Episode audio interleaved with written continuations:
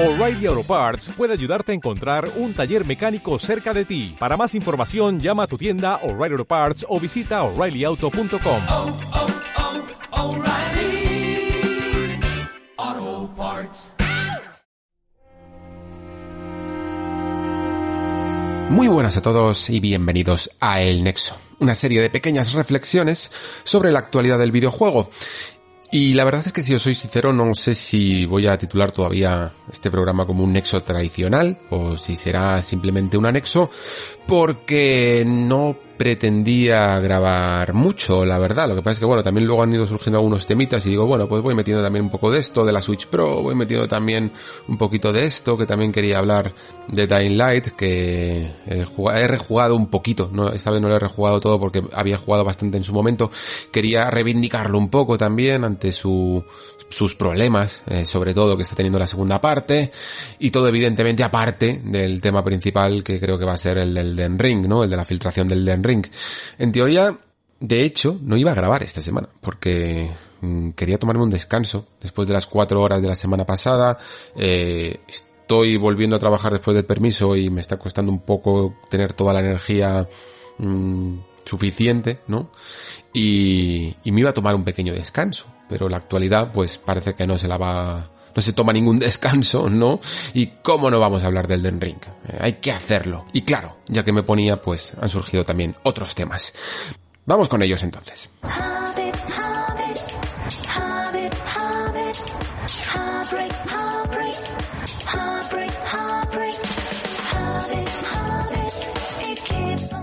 Bueno, pues según Bloomberg, eh, por fin parece que tenemos un poco de información sobre esa, no sabemos, supongo que, que sí, que mal llamada, eh, Nintendo Switch Pro. Eh, es una forma de, de llamarla como otra cualquiera, porque probablemente después pues Nintendo mm, haga su propia, sus propios ajustes, ¿no? Teniendo en cuenta que ha reutilizado incluso algunos otros nombres de otras consolas para, como Nintendo Switch Lite, ¿no? Oye, lo mismo la llaman Nui Nintendo Switch o alguna cosa así en alusión a lo que fue en su momento eh, New Nintendo 3DS. Y casi digo esto para hacerme una especie de nota mental de no olvidar lo que supuso New Nintendo 3DS, ¿no?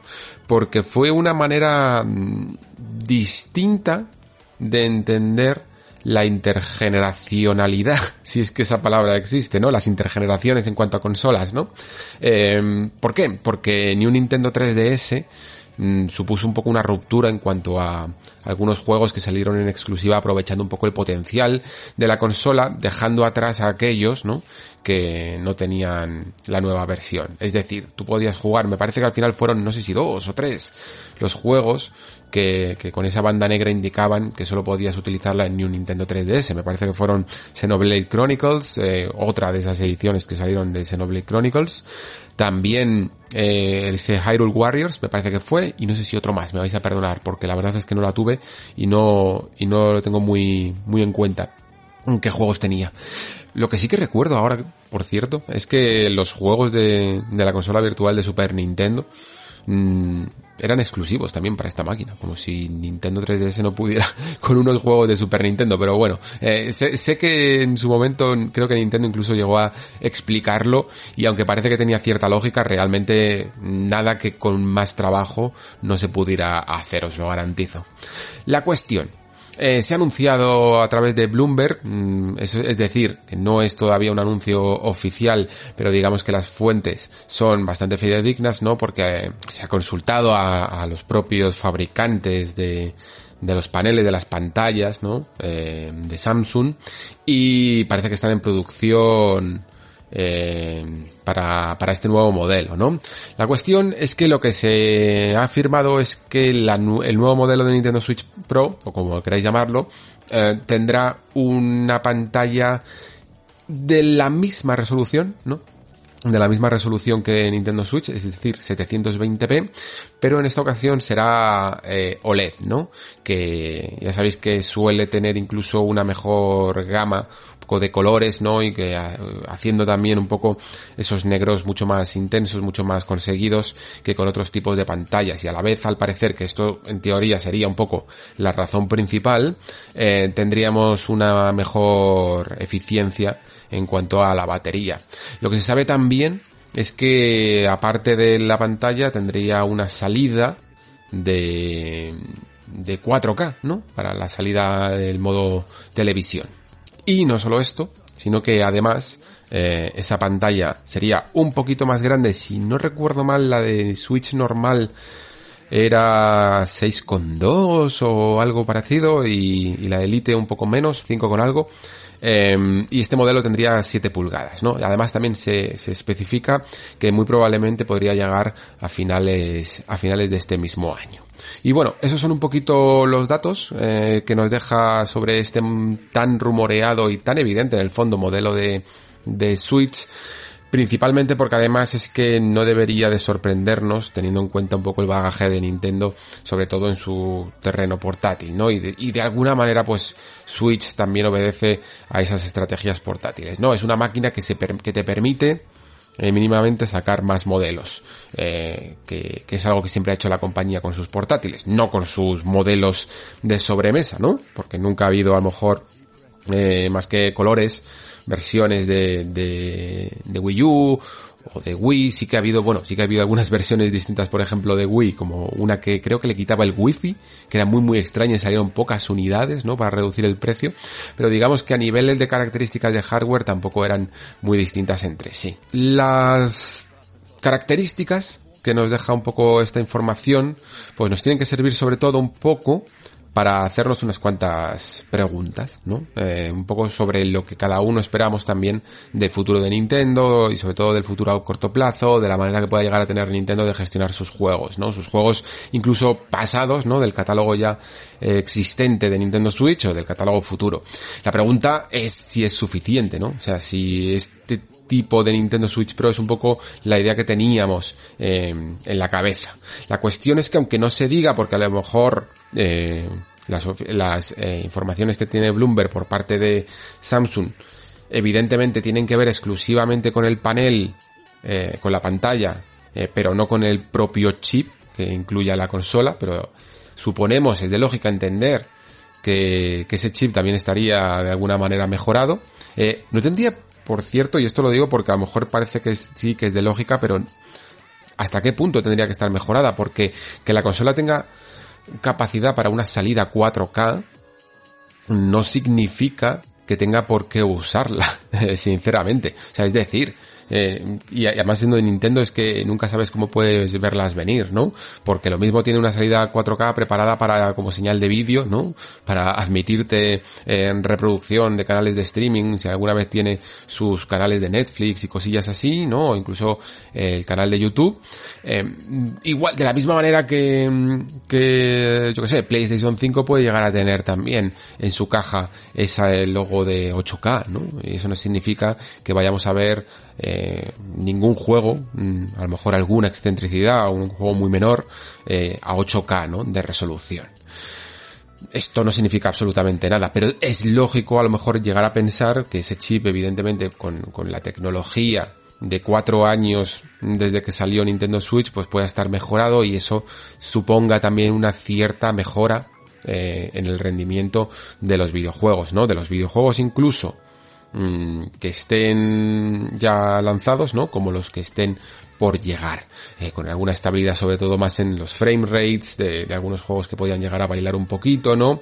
Y sobre todo también incluso que algunos juegos, o bien por una resolución dinámica, o bien porque así estaba estipulado, pues ya sabéis que algunos eh, títulos, y ahora mismo, por ejemplo, creo que estoy recordando dos como eh, Yoshi's Crafted World, me parece que era Crafted World, el de Nintendo Switch, que a veces los confundo con el de Wii U, y eh, la, las ediciones de Crash Bandicoot eh, 1, 2 y 3, ¿no? Las ediciones, el remake, eh, creo que tenía unas resoluciones muy cercanas a los 480p, más o menos, ¿no? Pues a lo mejor estos títulos en la pantalla de Switch pueden llegar a tener una resolución mayor, ¿no? E incluso, evidentemente, también había otros títulos que tenían una resolución de 720p, eh, incluso en el modo, en el modo de televisión, ¿no? Y que podrían llegar a tener una resolución de 1080p. Estos serían los cambios mínimos, ¿no? Que se podría esperar de un modelo que fuera un poquito, un poquito más avanzado que tuviera un chip un poquito más potente. Realmente, de verdad que os lo digo, esto del 4K, que, que sí que ha sido una cosa rumoreada y que ahora parece que está un poco confirmado, es algo que yo no termino de explicarme mucho, más allá que algún indie de una producción o una, unos gráficos un poquito más humildes, ¿no? Pueda llegar a beneficiarse de ello. Yo qué sé, imaginaros el típico Tetris, ¿no? Que, que, tenga 3D o, o alguna cosa así, ¿no? Y que pueda eh, llegar a salir con una salida de 4K, ¿no? Imaginamos un Geometry Wars o alguna cosita así que se pueda beneficiar de, de altas resoluciones, pero no sería lo, no sería lo normal, la verdad lo que todos esperamos es eso, ¿no? Que sobre todo eh, arregle un poco incluso algunos juegos que iban realmente mal. Había algunos ports que estaban saliendo que, que eran ciertamente terribles en algunos casos, ¿no? Incluso algunos que estaban mínimamente conseguidos siempre terminaban haciendo algunas pequeñas rascadas. Y luego había otros directamente que entre el poco trabajo que a lo mejor tenía el port, me estoy acordando ahora por ejemplo uno de un juego que se llama Mutant eh, Year Zero, que, que es muy parecido a, a XCOM, ¿no? XCOM también de hecho salió para el catálogo de, de Nintendo Switch y aunque estaba bastante bien pero en algunos momentos rascaba, pues pueden ser juegos que a lo mejor eh, se beneficiarían de este mm, modelo un poco progresivo, ¿no? No sería tan tan rupturista, pero sería algo eh, intermedio, ¿no? Que es en el fondo un poco también lo que se busca. Y luego, por supuesto, creo que todos mm, podemos llegar a entender que nos gustaría incluso, que nos parecería atractivo de cara a lo que pueda llegar a ser en el futuro un Zelda Breath of the Wild 2. Mm, Breath of the Wild en el fondo era un juego que estaba ya eh, planteado un poco para, para Wii U, ¿no?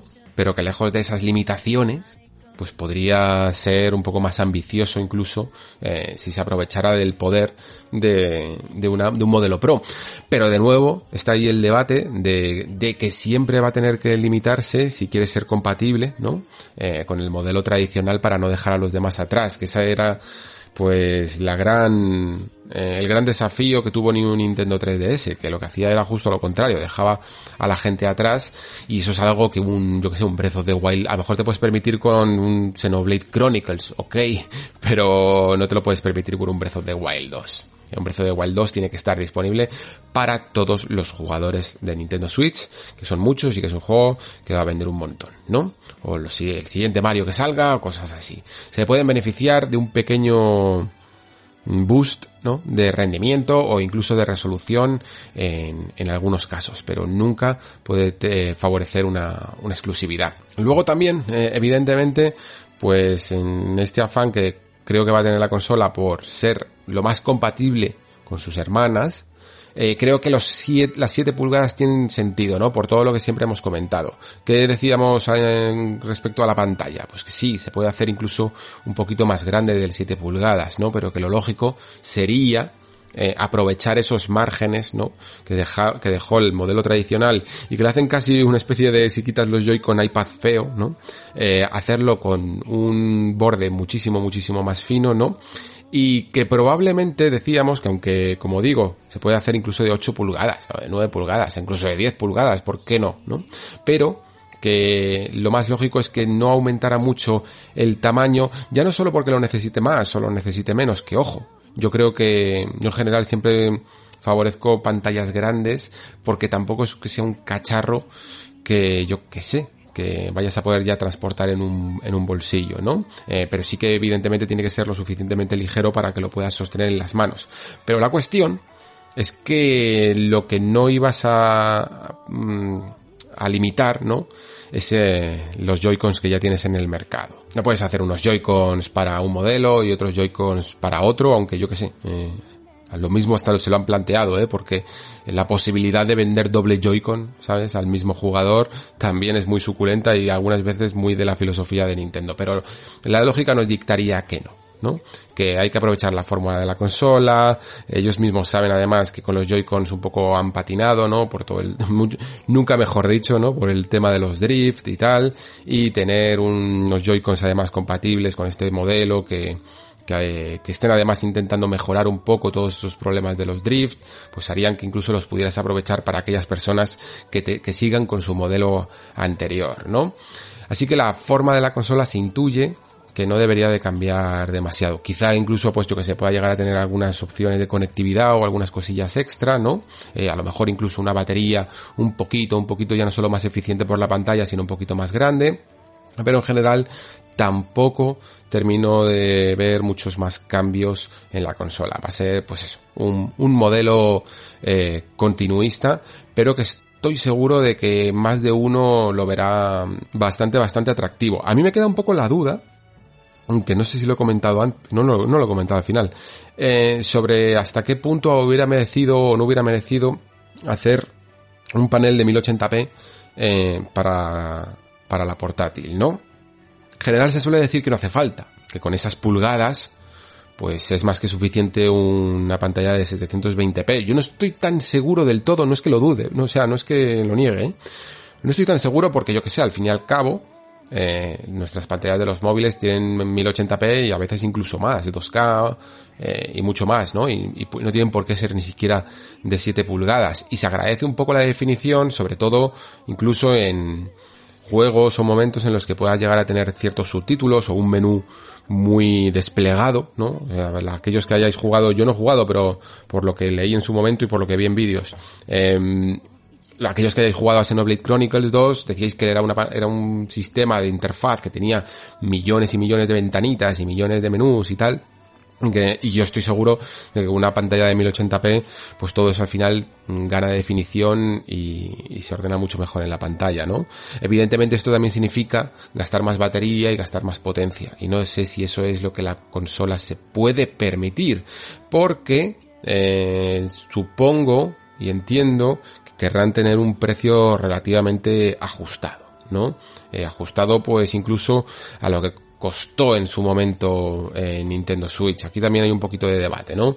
Eh, por ser el modelo Pro puedes permitirte de la misma manera que, que la Lite eh, cuesta menos, te puedes permitir con el modelo Pro pedir un poco más. Pues ahí está un poco el debate. Yo todavía no estoy seguro porque con Nintendo a mí personalmente me cuesta siempre estar un poco más seguro de qué va a hacer porque pocas veces la ves venir, pocas veces la ves venir. Mm, con Nintendo Switch eh, la, la consola costó 330 euros. Yo creo que es un precio más que razonable, incluso con los cuatro años de diferencia. Mm, es que ni siquiera vería mal sinceramente, que volviera a costaros esos 330 euros o incluso 300, eh, sinceramente lo digo, porque la tecnología que utiliza ahora mismo la consola, mmm, ya en su momento tampoco es que fuera es eh, súper, súper especial y ahora mucho menos, ¿no? Estamos hablando de que en este momento están saliendo modelos de consolas que, bueno, sí, evidentemente son muchísimo más caros, ¿no? Pueden llegar a costarte sus 700 dólares del ala, pero estamos hablando de, de consolas como la GP de Win nueva o este um, Aya Neo, me parece que se llama, de Razer, que es un bostrenco, un, un bicho que, um, que mueve juegos como Red Dead Redemption, eh, Death Stranding y cosillas así. Los mueve además bastante bien, ¿no? Eh, tiene además una forma muy parecida a la de Nintendo Switch y que están eso, pues que están saliendo más o menos por Kickstarter, Indiegogo, cosas así, por unos 700 dólares. Entonces, mmm, es Nintendo de todas maneras, ¿no? Y Nintendo en el fondo paga siempre incluso pues ese, ese plus.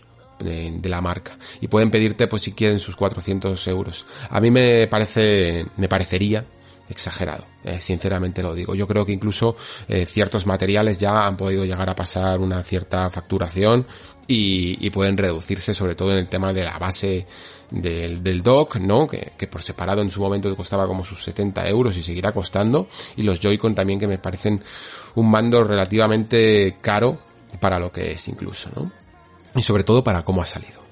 Hablando incluso de esta base, de este dock, eh, sé que en general a la gente le gusta, pero yo personalmente me gustaría también un cambio. Teniendo en cuenta incluso que mm, ya tengo el, el anterior, preferiría un dock un poquito más fácil de utilizar y con fácil de utilizar me refiero pues a que mínimamente los cables se puedan conectar directamente sin tener que abrir esa eh, esa tapa trasera, ¿no? La gente que andamos siempre pues o streameando o capturando, que cada vez somos más, ya no solo sencillamente cuatro periodistas, ¿no? Cada vez son más gente la que va, la que hace streamings, la que hace capturas y cosillas así, pues andar todo el rato cacharreando y abriendo y cerrando esa tapa, a mí me parece un poco molesto y además es que incluso esa postura vertical, aunque pueda llegar a quedar bonita, dentro de lo que es en el fondo un trozo de plástico, mm, a mí personalmente no me termina de convencer porque no me cabe en ninguno de los muebles, ¿no? Y al final siempre la tengo que tener un poco por, por encima. Y luego aparte, por supuesto, pues que simplemente el hecho de que es una consola muy transportable y, que quieras llevarte el dock para llevártela al pueblo, para llevártela no sé dónde, pues... em, hace que tengas que, que mover muchos cables y que ir enchufando y desenchufando, ¿no? Y que luego incluso tampoco es que tenga la mayor estabilidad, sinceramente, la propia consola. Yo me habría imaginado pues alguna cosilla un poco más horizontal, más aplanada, ¿no? Casi como esa base de carga que tenía el modelo original de Nintendo 3DS, que sencillamente la, pudieras pues soltar, ¿no? Como esas cargas inalámbricas casi que hay para los eh, móviles, pero que quedara un poco en- enchufada y, y que eso ayudaría un poco a tenerla incluso más ordenada. En fin, estas son un poco las novedades de Nintendo Switch Pro. Ya dijimos en su momento en el, en el, en el nexo de las predicciones que muy probablemente ya era momento de que fuera a ocurrir. Eh, ya me equivoqué en su momento, ¿no? En las predicciones de 2019 que lo que sucedería antes era este modelo Pro antes que el modelo de, de Elite. Bueno, yo hacía mis cábalas un poco en base al hecho de que salió en su momento Nintendo 3DS XL antes que, el modelo de Nintendo 2DS, ¿no? Como que me parecía más lógico que saliera primero el modelo más caro, ¿no? Y luego hacer el barato que al revés, por el puro hecho de que a lo mejor una vez acostumbrado a un precio menor, mmm, veías una barrera psicológica más alta cuando tenías que irte a un modelo más, pues eso, ¿no? Más caro. Eh, con más prestaciones. Pero Nintendo lo hizo al revés eh, y más o menos le ha funcionado porque Elite ha vendido muchísimo, ¿no? Y veremos un poco también qué expectativas de venta tienen con, con este, con este modelo Pro o como quieran llamarlo. Seguro que también arrasan porque, bueno, eh, ya sabemos, ¿no? El público de Nintendo es muy fiel. Yo personalmente incluso sé que me la voy a comprar porque la verdad es que, honestamente, eh, Nintendo Switch se me está quedando un poquito, un poquito limitada.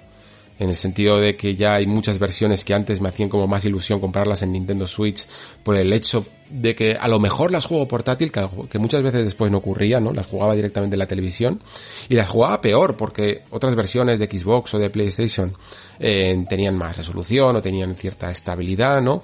Pero yo elegía la versión de Switch por ese factor portátil y ahora ya directamente hay muchos juegos que me olvidaba, me, olvidaba infinitamente de la versión de Nintendo Switch. Imaginaos, yo que sé, el tipo, un Blood, Bloodstain, por ejemplo, este juego de, de Igarashi, ¿no? Eh, sabía que la versión, bueno, luego sí que es verdad que la versión de Switch de este juego salió especialmente mal, ¿no? Pero ese era el tipo de cosas que yo ya estaba intentando evitar porque, porque ya veía que muchos juegos, incluso de factura independiente, tenían limitaciones y problemas de rendimiento con la consola, ¿no? Y espero que esta Nintendo Switch Pro, pues, iguale un poquito las cosas, sobre todo a lo mejor a nivel ya, eh, ya, no solo independiente incluso, sino que ciertos juegos de la compañía también rindan mejor. Muy bien, pues ya hemos abierto un poco el apetito con, con esta noticia sobre Nintendo Switch Pro, que creo que va a ser bastante bien recibida. Eh, esperemos poder ampliarla pronto. Yo creo que la fecha que dicen es bastante razonable, que al final de año al final vamos a tener más sorpresas de las que augurábamos para este descafeinado 2021. El otro día, por cierto, estaba ahí hablando con, el amigo Andros de, en, el, en el Discord y dijo que, que creía que a lo mejor Starfield, ¿sabéis? El nuevo RPG de, Bethesda llegaba este año. Y lo pensé y dije, pues tiene sentido. Y, podría arreglar mmm, bastante bien este 2021, ¿eh? sinceramente, con tantos, tantos, tantos retrasos. Pero bueno, también siendo el año de los retrasos, no, me, no me extrañaría que, que la compañía por autonomasia, en esto de tomarse su tiempo para los desarrollos, ¿no? El Bethesda, pues también retrasase un poco eh, el desarrollo de, de Starfield. Pero él, él argumentaba un poco como la jugada de la compra de Bethesda y de ponerlo pues a final de año como un exclusivo de Xbox. Y la verdad es que habría sido una carta muy importante la verdad para la compañía si lo hicieran así. Y como digo creo que arreglarían muy muy bien el año. ¿Por qué? Porque mm, el siguiente juego del que vamos a hablar, el Den Ring, que ya tocaba, la verdad es que eh, yo os decía en las predicciones que lo esperaba para septiembre, octubre también de este año, pero últimamente tal cual van las cosas, me está haciendo dudar, incluso a mí de que lleguen. Se me hace cada vez demasiado pronto esa fecha y no me extrañaría que se fueran a, a marzo de 2022 o alguna cosa así, sobre todo teniendo en cuenta que muchos Dark Souls más o menos han elegido una fecha de primeros meses del año más que finales, ¿no? ¿Qué ha ocurrido con el Den Ring? Bueno, pues que se ha filtrado eh, ciertos vídeos, vamos a decirlo en plural, de momento, eh, ciertos vídeos sobre su, su eh, trailers que digamos que, en teoría no estaban listos, no es que no estuvieran listos, sino que no eran, no estaban pensados para que se vieran de cara al público, ¿no? Es decir, que últimamente también se iba rumoreando que el juego se iba a presentar por fin con un nuevo tráiler, ¿no? Pero ese nuevo tráiler creo, y según tengo entendido, no sería estos que hemos visto, ¿vale? Eh, Se han visto unos trailers a muy, muy baja calidad. Esto de las bajas calidades en 2021 es algo que a mí ya me está empezando a alarmar bastante porque es que me parece incluso más complicado grabar un vídeo a tan, tan, tan baja calidad como el que hemos visto que grabarlo a mejor calidad porque ¿quién tiene un móvil a día de hoy que grabe a ciento a lo que sea, a 120 o a, a 240p. Eh, es que es, es, es, no sé, casi parece como si de alguna manera se, se hiciera así para evitar otra cosa, ¿no? Lo mismo se hace para pixelar tanto la imagen que no se vea bien claramente la marca de agua y entonces no se pueda eh, intentar investigar la fuente, ¿no? De procedencia. Pero evidentemente creo que hay una razón detrás de estas bajas calidades, ¿eh? Porque de verdad que me parece muy extraño que todavía la gente, eh, alguien, sobre todo que pueda llegar a tener acceso a un producto tecnológico eh, como Elden Ring, vaya por ahí, por la vida, con un móvil de hace 20 años. Bueno, no 20, pero me, me entendéis. La cuestión, eh, ¿qué hemos visto de, de Elden Ring? Eh, lo que hemos visto es la primera pregunta, mejor dicho, eh, es si lo que hemos visto es real o es fake. Y hay que preguntarse estas cosas, porque aunque sean reales, mmm, siempre creo que es importante dudar, ¿no? Porque en general cada vez es mucho más sencillo mmm, hacernos eh, caer, ¿no? En esta época de tanta información, hacernos caer en, lo que eh, quien quiera eh, pretenda, ¿no? Y por lo tanto es mejor tener una cierta actitud reservada, ¿no? De no creerte todo lo primero que veas para después o no decepcionarte o no malinformar. En el caso de, de la filtración del Den Ring, a mí, si os soy sincero, mmm, al principio más o menos dije, vale, hay ciertas cosas que parece que tienen sentido, sobre todo en cuanto a composición, hay ciertos colores que cuadraban con, con el tráiler ya visto del Den Ring, ¿no? Y había otras cosas que no me cuadraban en absoluto. Eh, de repente veíamos cosas que eran demasiado, demasiado parecidas al universo, por ejemplo, de Dark Souls sobre todo, ¿no? Ese hechizo de, ¿cómo se llama? De masa de alma dirigida, que, que ya sabéis que suelta esos cinco orbes un poco en arco suspendidos encima del personaje y a los segundos van dirigidos, ¿no? Hacia el enemigo que, que hemos apuntado, que es un hechizo muy clásico de, de la saga Souls, o incluso el propio eh, espada de alma, me parece, o arma de alma, que, que también hace como un arma mágica, un, ataque de arma mágica, pues también se ve en el vídeo, ¿no? Y me, me extrañaba un poquito, pero bueno, mm, dije, bueno, es hasta cierto punto normal que tenga ciertas concesiones a la saga Souls. Luego salió, lo que ocurrió es que luego salió otro, otra secuencia de vídeos, también de microcortes, que también es para preguntarse por qué tanto el microcorte, ¿no? De, ¿por qué, por qué no recibimos todo el tráiler o este fragmento de tráiler entero y lo tuvimos que ver eh, espaciado en cortes que se iban sucediendo por diferentes filtradores, ¿no? Mm, supongo que a lo mejor es una manera de hacer más ruido, yo qué sé. La cuestión es que luego salió otro vídeo que tenía una marca impresa, una marca de agua impresa distinta y que incluso las reminiscencias con Dark Souls y sobre todo con Dark Souls 3 en cuanto a animaciones, pero animaciones de todo tipo, ¿eh? La animación de andar, la animación de cómo levantar la antorcha, la animación de cómo ir por las vigas, la animación de abrir la puerta, la animación de la capa al abrir la puerta. Muchísimas cosas eh, tenían un aspecto muy muy similar. Entonces, ante ello, Mm, yo no puedo del todo decir que lo que hayamos visto sea real, pero sí que puedo deciros que en general me lo tengo que creer porque, mm, bueno, eh, varias fuentes, o sea, varios medios que tienen contactos eh, dentro de, tienen fuentes dentro de, Ban- de Namco Bandai o incluso de Front Software, ¿no? Pues lo han confirmado, lo ha confirmado el propio Jason Schreier, que dice que puede asegurar perfectísimamente que es real que surgieron por ahí también un par de imágenes que no lo eran y, que evidentemente pues hacían más arquear todavía las cejas. Eh, lo confirmó también fuentes por otro lado distintas de Game Informer y lo confirmaron también por otras fuentes distintas eh, esta revista llamada Video Games Chronicle, ¿no? Entonces, pues teniendo en cuenta un poco que son ciertos medios de cierto prestigio y que tienen fuentes distintas que confirman que es real. Eh, también otro usuario en Resetera que al parecer ya había desvelado algunas cosas del Den Ring también confirma que es real.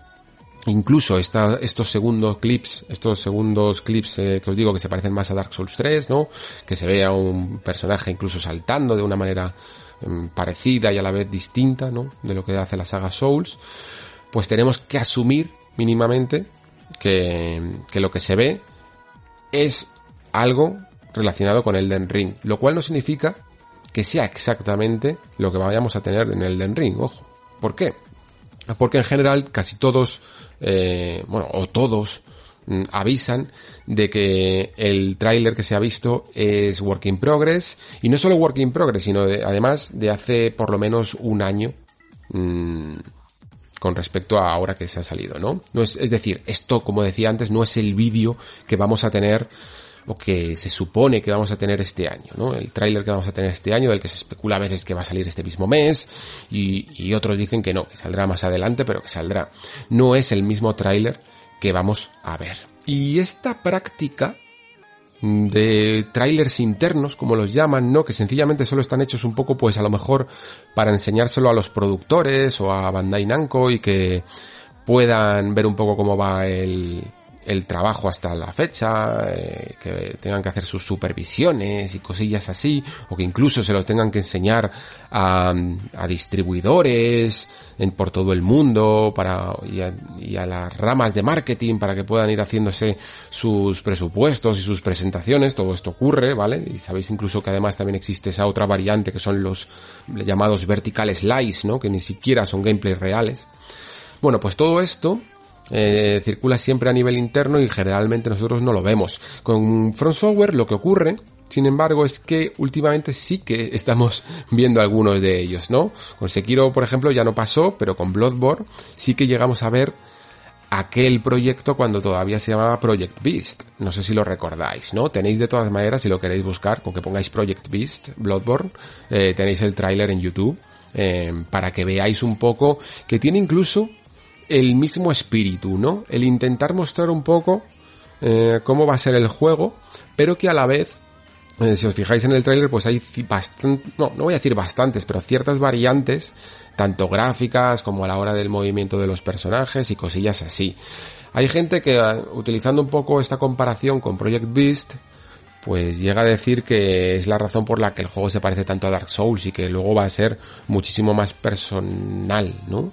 Mientras que personalmente yo creo que lo que se vio en este tráiler de Project Beast a lo que luego se vio a Bloodborne tampoco difiere tanto. Evidentemente está mucho más pulido, en el rendimiento va mucho mejor, hay algunas animaciones que están mejoradas, pero la esencia de Bloodborne ya se ve, ¿no? Se ve en algunos eh, escenarios que son directamente los mismos que vemos en, en el juego final, algunos ataques que son los mismos, algunas armas, eh, animaciones, etcétera, ¿no? Todo mucho más pulido, pero todo ya más o menos estaba ahí. Así que basado en ello, pues me atrevería a decir, que es un poco todo el final de esta argumentación, que Elden Ring se va a parecer bastante a Dark Souls. Eh, se va a parecer bastante y que probablemente la intención que haya con Elden Ring no sea tanto renovar, ¿no? La fórmula como se hacía con Bloodborne o como se hacía con Sekiro, sino renovar la estructura. Es decir, coger todo, o casi todo, lo que ha hecho From Software en su legado, en sus juegos, en sus últimos juegos, en Souls, en Bloodborne y en Sekiro, y aplicar todo ello a una estructura de RPG masivo, bueno, masivo no, grande, eh, mucho más abierto, ¿no? De mundo abierto, eh, con más eventos en el escenario, ¿no? Y por lo tanto, sabéis que algunas veces os, comento aquí mis miedos que tengo al género de mundo abierto porque me parece muchas veces que no todo el mundo se lo puede permitir, y cuando digo no todo el mundo no me refiero a pequeños estudios independientes, sino incluso de la talla de From Software, ¿vale? Son proyectos muy ambiciosos en los que construir todo de cero es muy complicado. Tienes que hacer mm, un diseño muy grande. Tienes que eh, rellenarlo de eventos, de instancias, de mecánicas, de todo. Y no todos los estudios son, de un- evidentemente también de una historia, de una narración o de un hilo argumental que lo complete. Y no todos los estudios pueden dar eh, tanto de sí en tan poco tiempo, ¿no? Creo que si, si esto es un poco como parece en el vídeo, eh, tiene cierta lógica que Front Software haya decidido dar los pasos poco a poco y que hayan decidido apoyarse mucho en todas las mecánicas que ya tenían creadas, ¿no? En cuanto a combate, sigilo, por ejemplo, eh, cosas así, para ir mm, experimentando con ellas en un mundo mucho más abierto de lo que hacían anteriormente, ¿no? Mm, Y por ello, pues tendría sentido que los combates que se ven en el vídeo, ¿no? Mm, sean tan parecidos a los Souls, porque ya no solo es que tengamos los hechizos, mm, eh, eh, de legado casi de, la saga, sino muchas formas de atacar, muchas formas de rodar, de encarar, eh, son muy parecidos, ¿no? Y el sigilo también tiene ciertas reminiscencias con lo que vimos en Sekiro. Luego cuando pase un poco el vídeo, lo voy a pasar así en tiempo real para desmenuzarlo, mm, iremos si queréis, pues eso, ¿no? Detallando un poco más cada una de las características que se ven. Y bueno, pues antes de pasar a eso, eh, solo me quedaría decir un poco que, que el gran misterio, de todas formas, de, de Elden Ring, para mí personalmente, sigue vigente, ¿no? Porque el gran misterio es saber un poco cómo se va a organizar ese mundo abierto y aunque hayamos visto un poco navegar al personaje incluso a caballo, ¿no? Por, por este mundo, eh, seguimos sin saber exactamente, exactamente cómo va a ser. Eh, lo preguntabais en el Discord incluso. ¿Será un, de nuevo un mundo muerto mm, como todos los juegos de From? ¿O será el típico mundo más, eh, más vivo? Que sí, que evidentemente hay amenazas por ahí, pero que tiene sus ciudades con, eh, con la gente haciendo su vida, ¿no? Como en otros juegos de rol. Y muy probablemente yo creo que va a ser lo primero. Va a ser un juego más típico de, Front Software, de, de, como lo llamáis, eh, mundo muerto, ¿no? Luego, luego también yo tenía como una cierta, no sé por qué, lo pensaba así, eh, quizá por la falta de experiencia a lo mejor de Front Software en este tipo de juegos de mundo abierto, tenía como la teoría de que podía llegar a ser un mundo casi de diseño por sustracción, ¿no? Como Shadow de Colossus, un mundo muy yermo, eh, que al final no, fuera como más como casi como un menú camuflado, ¿no? Que conectara ciertos puntos calientes en el mapa, que fueran esas grandes ciudades, ¿no? Grandes ciudades en las que acudiríamos y que dentro de ellas ya todo sería como esas áreas interconectadas de toda la vida de los Souls, Bloodborne y Sekiro, ¿no? Eh, parece que tampoco del todo va a ser así, porque cuanto menos se han visto bastantes eventos que sucederán en pleno mundo abierto, así que seguimos un poco especulando. Pero como decía antes, eh, lo que no me cabe duda es que este juego no pretende ser un pequeño revulsivo, ¿vale? En cuanto a la fórmula del combate, hasta el punto de que muchas veces me llego a plantear si, si no será una especie de Dark Souls 4 camuflado, ya no solo porque esté de nuevo producido por Bandai Namco, cuando a lo mejor incluso From Software ya no se lo tiene por qué eh, no tiene ni por qué hacer esto, ¿no? Eh, podría, yo creo que ya tiene casi la, independencia para acudir a, la productora de turno que quisiera, como hizo con Sekiro, pero el hecho de ver ciertas reminiscencias de la saga Souls me hace pensar a veces eh, que podremos llegar a vivir algún momento como el que vivíamos en Dark Souls 3 con Irithil del Valle Boreal, ¿no? Ya me entendéis. Así que nada, si os parece, pues podemos ir desmenuzando un poquito el tráiler y a ver qué cosillas más sacamos en claro. Y bueno, lo primero que vemos es ese árbol, ¿no? Vamos viendo algunas panorámicas de, de lo que es el mundo del Ring. Eh, fijaos quizá también en la paleta de colores, eh, que como decía antes tienen algunas reminiscencias con, con la paleta de colores de, del tráiler del Den Ring, pero también incluso en estos tonos pastel, en estos tonos más claros, ¿no? Más rosados incluso, se antoja parecido también a lo que veíamos en, en Sekiro, ¿no? Yo por lo menos cuando lo vi por primera vez sí que me dio mm, como cierta familiaridad en, en los colores, en los modelados, a un juego de Front Software.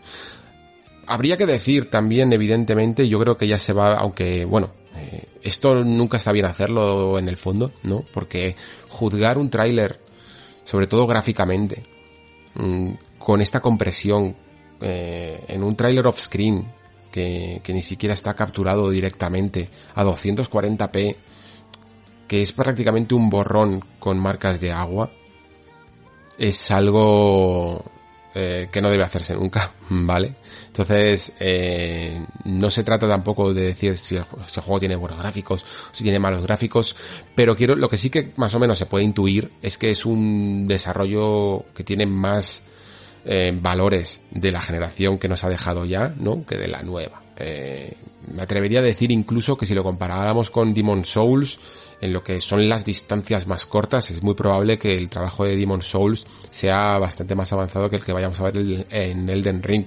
No espero yo personalmente, tampoco lo hacía antes de ver el tráiler, ¿eh? No espero un juego que me vaya a entrar por los ojos en cuanto a nivel técnico aunque sí, evidentemente, a nivel artístico, pero ya se va viendo un poco que es incluso ese motor gráfico de From que, puede estar un poco más pulido, ¿no? Pero que ya se lleva utilizando desde, desde Bloodborne. Vamos viendo algunos escenarios, vamos viendo algunas fortalezas y mm, más, desde el principio ya vamos viendo también eh, algunos diseños de enemigos que también se antojan bastante similares un poco a, ya no solo al diseño clásico de From, sino al diseño de Dark Souls. A mí el dragón, de hecho, cuando lo vi la primera vez, lo primero que pensé fue en los dragones de, de Dark Souls 3, ¿no? En el diseño. Sobre todo en esas formas que dibujan los cuernos y el cuello con picos muy pronunciados, casi como pinchos a su alrededor, me pareció muy, muy parejos. En general hay muchas cosas se parecen muchísimo a lo que vimos en Dark Souls 3, evidentemente porque es el Dark Souls más moderno y es el que probablemente comparta motor. También vemos estas figuras que parecen como dos gigantes, no gigantes en el sentido de los gigantes a lo mejor que veíamos en la saga Souls, ¿no? Que van tirando de este carro, porque tienen un diseño sobre todo en la cabeza eh, muy distinto pero algo sí que se pueden llegar a parecer, ¿no? a los gigantes de, la saga Souls. Y de nuevo volvemos a ver este llamado árbol que ha tenido ya teorías de todo tipo, ¿no? Porque eh, se le ha comparado con el Yggdrasil, al parecer el juego ya más o menos se veía intuyendo que podía tener ciertas reminiscencias con la mitología nórdica, ¿no? Y estoy seguro de que hasta cierto punto puede llegar a ser real, ¿no? Que, se hayan inspirado en, en los mitos nórdicos, eh, seguro que en el trabajo de Lore de, de Remartin para ello. Pero eh, no tiene por qué ser uno a uno, es decir, eso no significa que vayamos a ver aquí a Odín o a Yggdrasil, al árbol, ¿no? Eh, directamente, sino que muy probablemente sean eh, inspiraciones eh, meramente simbólicas y no directas en ningún caso, ¿no? Tanto que decimos que le llamamos árbol, pero a veces, eh, por la falta incluso de detalle que se ve en el tronco, ¿no? Que es un cilindro prácticamente, sin esos nudos de una corteza de un árbol, mm, casi en algunos momentos eh, parece una especie de conexión, ¿no? Eh, entre el cielo y la tierra, como si fuera una especie de haz de luz. No sé, supongo que tendrá que ver algo pues con esa fractura eh, del, del Elden Ring que se anunciaba ya en el, en el tráiler y aunque evidentemente tenga esa forma de árbol, puede que signifique otra cosa. Y a lo mejor son incluso o nos marcan lugares calientes a los que, a los que tendremos que dirigirnos, ¿no? Porque allí ocurre alguna cosa especial. Eh, seguimos con un poco más de parte de combate, se ven algunos modelos, ¿no? De armas, de, de, de armaduras, eh, de nuestro protagonista. Se le ve incluso que el modelado también sigue siendo, pues, muy al estilo Souls en cuanto ya no solo al diseño de las armaduras, sino que poco detalle en las, en el rostro del personaje porque no es a lo mejor lo que importa, ¿vale? Eh, por mucho que incluso aquí lleguen a cambiar algunas cosas de narrativa con esa eh, mencionada mm, colaboración con George R. R. Martin, esto no significa que vayamos a ver un juego de RPG muy centrado en, las conversaciones y en las decisiones y cosillas así, pues como se puede ver en un Mass Effect, en un Dragon Age y cosas así. Aquí lo importante va a seguir siendo un poco el aspecto rolero, el aspecto eh, del combate, de la acción. Y, y por lo tanto, mm, aunque podamos incluso llegar a personalizar al protagonista, tampoco va a ser lo más, lo más importante, ¿no? El propio, los propios subtítulos y la voz del narrador ya nos van poniendo un poco también en situación de que parece que somos una especie de extranjero, ¿no? Que hemos llegado a las tierras, si no me equivoco, del este, ¿no? Y que incluso se nos avisa de que ya no se puede llegar más allá, ¿no? Que hemos llegado como al límite, buscando, eso sí, eh, teniendo las cosas claras en cuanto a lo que buscamos, que es ese Elden Ring, ¿no? Y al parecer pues esta voz un poco como que nos advierte de lo, de lo peligroso que es nuestra misión. Curioso esto de buscar el Elden Ring, ¿no? Porque de alguna manera se nos avisa ya desde el tráiler anterior que el Elden Ring ha sido fragmentado, ¿no? Fracturado. Y lo mismo, y esto es un poco también obedece a la estructura de MacGuffins que suele tener un Dark Souls, en el que en el fondo, ¿qué quiero decir con esto? Eh, que no deja de ser una excusa muchas veces las misiones que tenemos que hacer para ir de aquí para allá, eh, eliminando a ciertos jefes finales y ciertos enemigos, ¿no? Mm, eh, quizá nuestro trabajo aquí sea más que buscar el Elden Ring, buscar esos fragmentos del Elden Ring, muy probablemente custodiados, ¿no? Por los enemigos más principales del juego, esos que siempre salen en la introducción, ¿no? Y que, por ejemplo, en Dark Souls 3, pues eran los, los, eh, reyes de la ceniza, o sea, perdón, los señores de la ceniza, ¿no?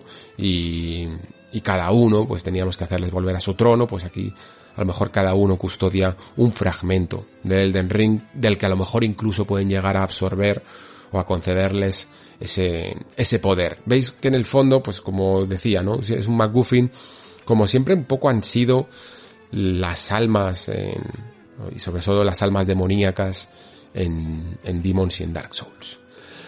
Vale, em, Vemos personaje, como decía, con en escudo, espada, cimitarra, pero eh, también lo vemos con, con un hacha, eh, otro personaje con un hacha, otro personaje que prácticamente es un mago tradicional de cuento, ¿no? De, de sombrero puntiagudo, bastón, y eso sí, eh, los característicos hechizos de, de la masa de alma, ¿no?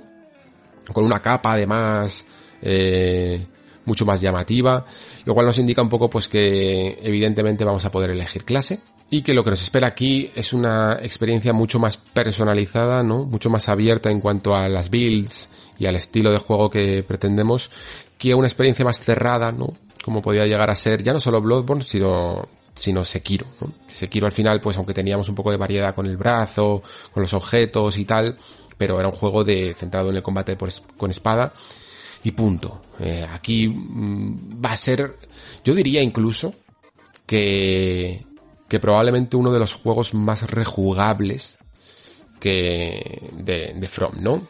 Al final también esa es una de las gracias de hacer un juego abierto, que, que lo puedas disfrutar de formas muy distintas y que incluso lo que yo espero de él es que incluso dependiendo de a dónde vayas primero, dependiendo de qué hagas primero, puedas vivir situaciones distintas si, si te organizas de otra manera. Pero vamos, que vamos a poder personalizar la clase está más que asegurado. Y en pos un poco de esa variedad se le añaden nuevas funciones que no son del todo nuevas, ¿no? Como el sigilo, porque lo veíamos en, en Sekiro, pero en Sekiro digamos que el, sigilo obedecía a un estilo de, de combate adicional, ¿no? Que no tenía por qué ser ni siquiera eh, utilizado, ¿no? Parece que el sigilo en Elden Ring es una función que va a estar un poquito más trabajada, y ya no solo más trabajada, sino que va a obedecer más pues esa característica de que si realmente elegimos a lo mejor una clase de ladrón, eh, como tenemos por ejemplo en la saga Souls, realmente seamos un ladrón y no sencillamente pues sea una eh, división en los parámetros que hace que utilicemos ciertas armas u otras, sino que realmente nos podremos centrar en una clase que utilice pues eh, las peculiaridades ¿no? de una clase de estas características. De hecho, en el tráiler no se dice, pero uno de los insiders de estos que ha ido comentando y expandiendo alguna información en Resetera, no recuerdo ahora mismo cómo se llama el nombre, eh, decía que el sigilo está, como digo, un poco mejorado en el sentido de que no solo nos agachamos y ya está, y, y se forman esos iconos, esos conos de visión, de me ven o no me ven, sino que evidentemente al ser un mundo abierto y tener pues su correspondiente ciclo de día y noche, eh, vamos a poder aprovechar las noches sobre todo para beneficiarnos de esa visión reducida de los enemigos, con lo cual no solo se tratará a lo mejor de ocultarnos detrás de una pared o de ocultarnos en la hierba, sino también aprovechar la noche, e incluso no solo la noche, sino las brumas, hay como una especie de niebla en el escenario que irá, que será cambiante, ¿no? Que irá variando y que también la podemos aprovechar un poco a nuestro beneficio para hacer algunas, algunos backstab de los buenos, ¿no? Esto se asemeja más a la idea clásica que podemos llegar a tener de una clase de ladrón o de una clase de sigilo, como podemos ver, pues yo que sé, en Elder Scrolls, ¿no? Y eso que Elder Scrolls en el fondo tampoco aprovechaba los eh, elementos dinámicos del escenario, pero más o menos sí que te podías centrar en ciertas habilidades únicas, ¿no? Para tu clase. Está bien, la verdad, y yo creo que esto va a ser lo, lo grande en lo sistémico de Elden Ring. Realmente que cada clase se sienta única, ¿no? O que, o que la podamos incluso llegar a especializar tanto que muchos em, enfrentamientos los resolvamos así. Veremos exactamente después los beneficios que va a llegar a tener un ladrón, ¿no? Eh, cuando se tenga que enfrentar al, al jefe final. Supongo que esto ya evidentemente estará nivelado. Pero sí, podemos esperar cuanto menos un mundo abierto un poco más tradicional, ¿no? Sus ciclos de día-noche, eh, climatologías y determinadas y, y más características, ¿no? ¿Qué más vamos viendo en el tráiler? Pues en general lo que comentaba antes, ¿no? Que el combate es bastante tradicional. Se le ve incluso con algunas armas un poco más especiales, como esa, ¿cómo se llama esta? Esta bola de pinchos atada a una cadena. No sé si se llama estrella de la mañana o, o tiene un nombre especial, no me acuerdo exactamente. Pero vemos algunas armas así un poquito más especiales, pero también vemos pues la típica espada, ¿no? Y los, en general los, eh, las animaciones de ataque y tal son muy, muy parecidas también a la, a la saga Souls. Es que incluso, mm, los atuendos, las armaduras también se parecen, se parecen bastante. Por eso decía que, que no descartaba todavía algunas similitudes o algunas teorías que puedan incluso enlazar el mundo de los Souls con, con el mundo del Den Ring.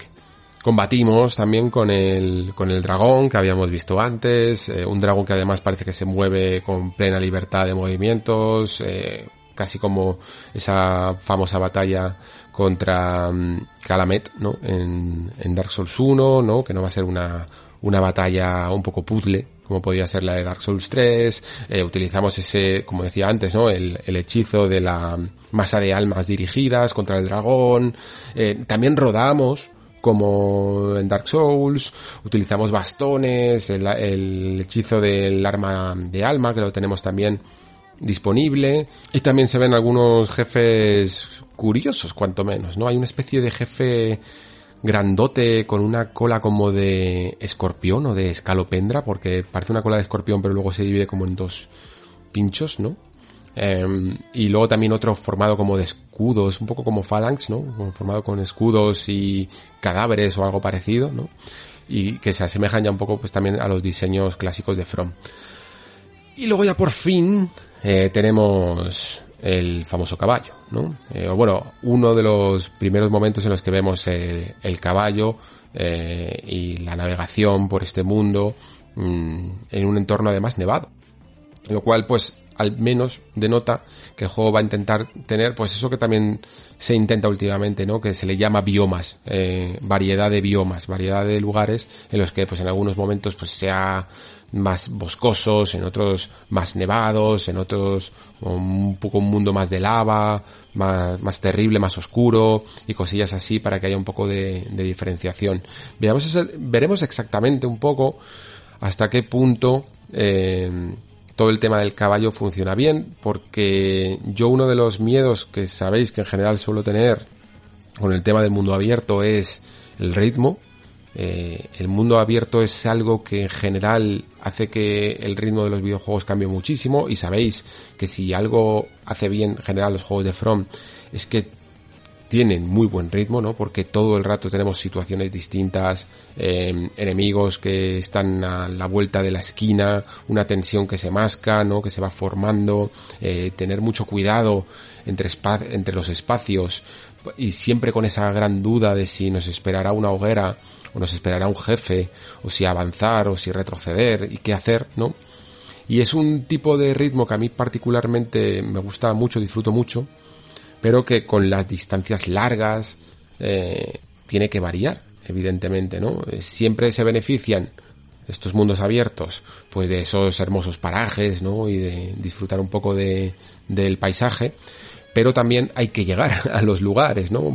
En general, por ejemplo, en la imagen que vemos aquí, que es como un entorno nevado, pues vamos viendo unas estructuras a lo lejos, pero digamos que en el lugar donde estamos hay poco que explorar, ¿no? Mientras que en los Souls o en cualquier juego de From estamos muy acostumbrados a dar pasitos cortos y mirar muy bien a nuestro alrededor, porque en cualquier rincón, en cualquier esquina, hay o un enemigo esperándonos, eh, agazapado, o un cofre que no hemos visto, o un secretito, o una pared invisible, cosillas mm, que siempre rellenan, ¿no? Eh, el, entorno. Y en un mundo abierto no se puede rellenar eh, todo, todo el entorno porque sería un trabajo inhumano mm, directamente. De hecho, mm, leía que ya son un poco antiguas, pero leía recientemente unas, unas declaraciones de, del amigo Todd Howard, en referencia un poco a lo que están haciendo con Starfield, ¿no?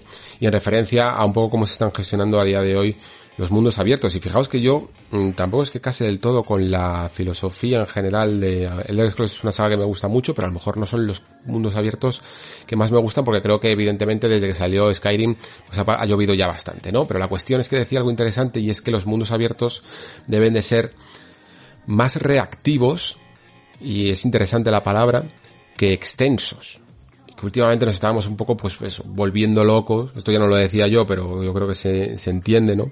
Que nos estábamos volviendo un poco locos con la extensión de cada vez un mapa más grande, más grande, más grande, y lo que sucede cuando haces un mapa más grande y en el fondo no lo rellenas, no produces los suficientes estímulos en él, es que parece mucho más vacío incluso de lo que, de lo que puede ser, ¿no?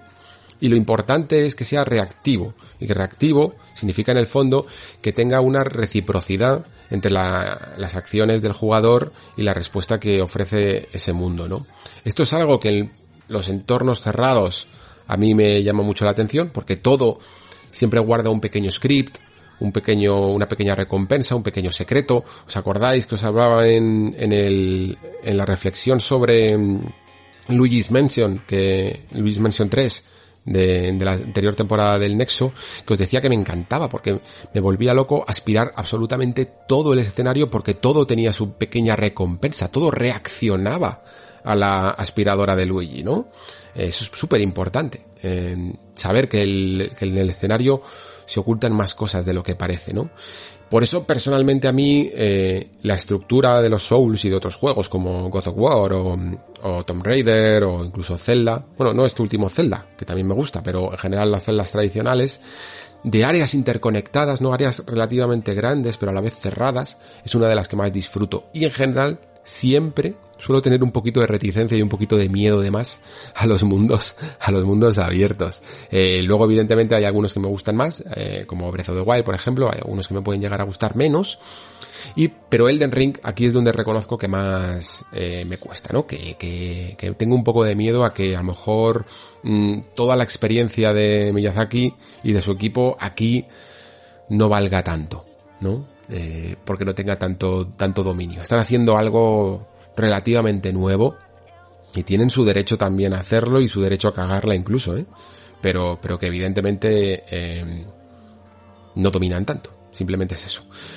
De hecho, vemos que incluso podemos eh, combatir a caballo. Vemos la clásica momento en el que pasa un enemigo alrededor nuestro, ¿no? A, a, nuestro lado y le damos un espadazo. Generalmente tampoco me gustan los combates a caballo, porque por mucho que te lo quieras trabajar, es eh, siempre va a ser un sistema muy simple, ¿no? ¿Qué más puedes hacer que quedarte ahí parado dando espadazos o hacer batidas y pasadas con, con la espada, ¿no? Espero que sencillamente pues sea una acción más y que incluso tengamos movimientos chulos de pegar un salto desde el caballo y, y lanzarnos como, como en Sekiro o alguna cosa así y acabar de un solo golpe con los enemigos y les pillamos desprevenidos, cositas así que pueden estar interesantes. En general tampoco me preocupa porque no creo que sea algo mmm, muy muy relevante el combate a caballo, lo que pasa es que impacta. Justo antes de que diera el golpe, de hecho, se vuelve a ver este, este árbol, llamémoslo otra vez Yggdrasil, ¿no? Que se ven incluso más las ramificaciones, y aquí es donde os decía antes que, que los colores se me encajan, ¿no? Que, que esas tonalidades de, de cielo rojo con, con la copa del árbol dorada, ¿no? Se parecen mucho a los colores que veíamos en el tráiler, que es que además es una identidad visual como muy marcada, ¿no? El contraste del rojo y el dorado, eh, y que se veía también en el Ring. Y por lo tanto, pues como que me parecía más verosímil lo que estábamos viendo. Incluso después, también esos tonos parecidos a Sekiro que se ve después cuando da los espadazos en el caballo, se parecen más. Eh, pero es que el juego si algo se le puede decir es que es variado en cuanto a colores y en cuanto a entornos, porque justo pasamos de esa, de ese día extremo, ¿no? A, una noche eh, casi mágica. Tiene un, tiene un azul casi de cuento, ¿no? Con ese castillo o, ciudad en, en, la lejanía, ¿no? Y, y muy, muy, muy llamativo. Casi todos los entornos son, son llamativos. Y aquí justo se acaba, más o menos al minuto y tal, ahora el mismo el clip que estoy viendo es un poco el que reúne todos, todos los clips pequeños, ¿no? Se acaba como el primer, la primera porción de las filtraciones, ¿no? Y pasamos a otras que están grabadas por otra cámara distinta, eh, y que sin embargo también salieron el mismo día. Esto es una otra de las cosas que me hacía ser un poquito cínico al respecto, ¿vale? Porque qué casualidad, ¿no? Dos filtraciones de dos sitios distintos salen el mismo día y luego incluso además que yo que sé, que a veces parecen, hay ciertas cosas, ciertos escenarios, ciertos modelos incluso y ciertas formas de tratar la luz que parecen un poco de dos juegos distintos. Eh, parecidos, similares, todos con muchas características de los Souls, pero de juegos un poco distintos. Esta segunda tramo, que dura algo menos, eh, y que le llaman como Beat Session, ¿no? Me, al principio me parecía un poco más extraño. Mm, me chirriaba un poco más, si os soy sincero. Lo que pasa es que eh, este insider de Resetera también lo confirma como que es cierto, incluso llega a confirmar que sí, que efectivamente ese salto que vemos, luego si queréis lo, comentamos cuando llegue, ese salto que vemos, mmm, que se produce de una cornisa a otra, es real y, se hace así, ¿no? Se hace sin voltereta después, que va a ser como saltos más afinados para que podamos fomentar la verticalidad. Aquí, casi todo lo que vemos en esta porción, lo digo ya de entrada, se parece mucho a lo que sería un Dark Souls 4 muy continuista de Dark Souls 3, ¿vale? No sé si llamarlo DLC, ¿vale? Porque también hay que tener en cuenta que, bueno, eh, las calidades que estamos manejando aquí son desproporcionadamente bajas, pero se parece muchísimo, muchísimo a lo que veíamos en Dark Souls 3. Los ropa no solo las armaduras, sino los ropajes que hay por encima de las armaduras, la forma que tienen de moverse, ondeando al viento, la forma que tienen de arrugarse, la propia forma que tiene el enemigo al andar, cuando vemos sobre todo este, esta entrada a una especie de lugar cavernoso, ¿no? Que tiene como unas estalactitas o estalagmitas, no me acuerdo ahora mismo cuáles son las que suben y cuándo son las que bajan pero mm, en este lugar cavernoso vemos cómo levanta eh, la antorcha e incluso las animaciones al andar, las animaciones que vemos después al abrir la puerta, empujándola poco a poco, al pasar por la viga, son todas, todas, todas muy parecidas a Dark Souls 3, ¿no? Eh, y luego llega el salto, el famoso salto. Lo que confirmaba el Insider era precisamente esto, ¿no? Que podremos saltar con un botón, es decir, tenemos botón de salto, sí, y serán saltos un poquito más precisos. No tendríamos que jugárnoslas un poco, yo no sé vosotros chicos, pero ya hasta que empecé a dominar el salto de los Dark Souls, esto era una lotería. Y me daba más miedo, casi diría, la, la caída que el salto en sí mismo. Bueno, sí que es verdad que hay algunas veces que no llegabas a saltar a tiempo, pero a veces por, por la voltereta que daba después del salto, terminabas cayéndote también por el precipicio. Aquí no hay voltereta después, hay saltos un poquito, un poquito más precisos y eso eh, a mí me gusta porque aparte de favorecer un poco, aunque, aunque parece un salto un pelín ramplón, ¿vale? Eh, también lo admito, pero no es tanto el, la animación en sí como las posibilidades. Las posibilidades de un salto más tradicional, así, aparte de fomentar un poco la verticalidad, como veíamos en, en Sekiro, en un juego más grande como Elden Ring, creo que puede favorecer los secretos. Eh, todo lo que os comentaba antes, el, encontrar ese resquicio, esa esquina, ese lugar que parece inaccesible y con los saltos se van a poder ocultar secretos muy muy suculentos y eso me, me llama mucho la atención. Y nada, luego tenemos una escena muy curiosa, muy extraña, eh, que el personaje mira para arriba y en, y en una estancia que no sé a vosotros, pero a mí a veces me recuerda al Nexo, al Nexo de Demon Souls, ¿no? No sé por qué, pero tiene como esa esa verticalidad que tiene que tiene el Nexo, ¿no? Y a la vez como si fuera un poco un cilindro. Eh, en un área súper, súper grande, como una especie de mausoleo o algo así. Vemos en él también lo que se supone que va a ser otro jefe, un jefe de proporciones un poco más humanas. Parece como si nos retase, nos desafiase y se pone la luna detrás, todo de como muy bien compuesto, ¿no? Y nada más, no se le ve luchando contra él ni nada. Aquí se cortan los trailers. Son ambos trailers eh, recortados tanto el inicio como el final. Yo no sé si será también algo que obedece a que mm, en algunos momentos la marca de agua sea más mm, clara y lo han tenido que recortar. Por, pero está clarísimo que el, aquel que haya hecho estas filtraciones tenía muy claro que no quería que le pillaran, ¿eh? Y que, y que estos trailers estaban un poco configurados con esas marcas para pillar, ¿no? Porque suelen venir, no sé si lo sabéis, pero muchas veces las marcas de agua eh, son un poco personalizadas. Viene, no solo viene a lo mejor en la clásica coletilla de Work in Progress o cosas así, sino que pone tu nombre o tu correo electrónico o el nombre de tu medio o de tu corporación a la que pertenezcas por ver el para ver el tráiler o lo que sea, ¿no? De manera que si se filtra, pues ellos pueden llegar a saber quién lo ha hecho, ¿no? Eh, se nota que los cortes que ha habido aquí un poco, incluso yo diría que, que la baja definición viene para intentar camuflar este tipo de cosas, ¿no? Hasta, o sea que una muestra más, ¿no? De que en el fondo guarda cierta coherencia, aunque tengamos mm, móviles de última generación, se ha comprimido de más aposta, ¿no? Para, para camuflar estas pequeñas pruebas que le pudieran delatar.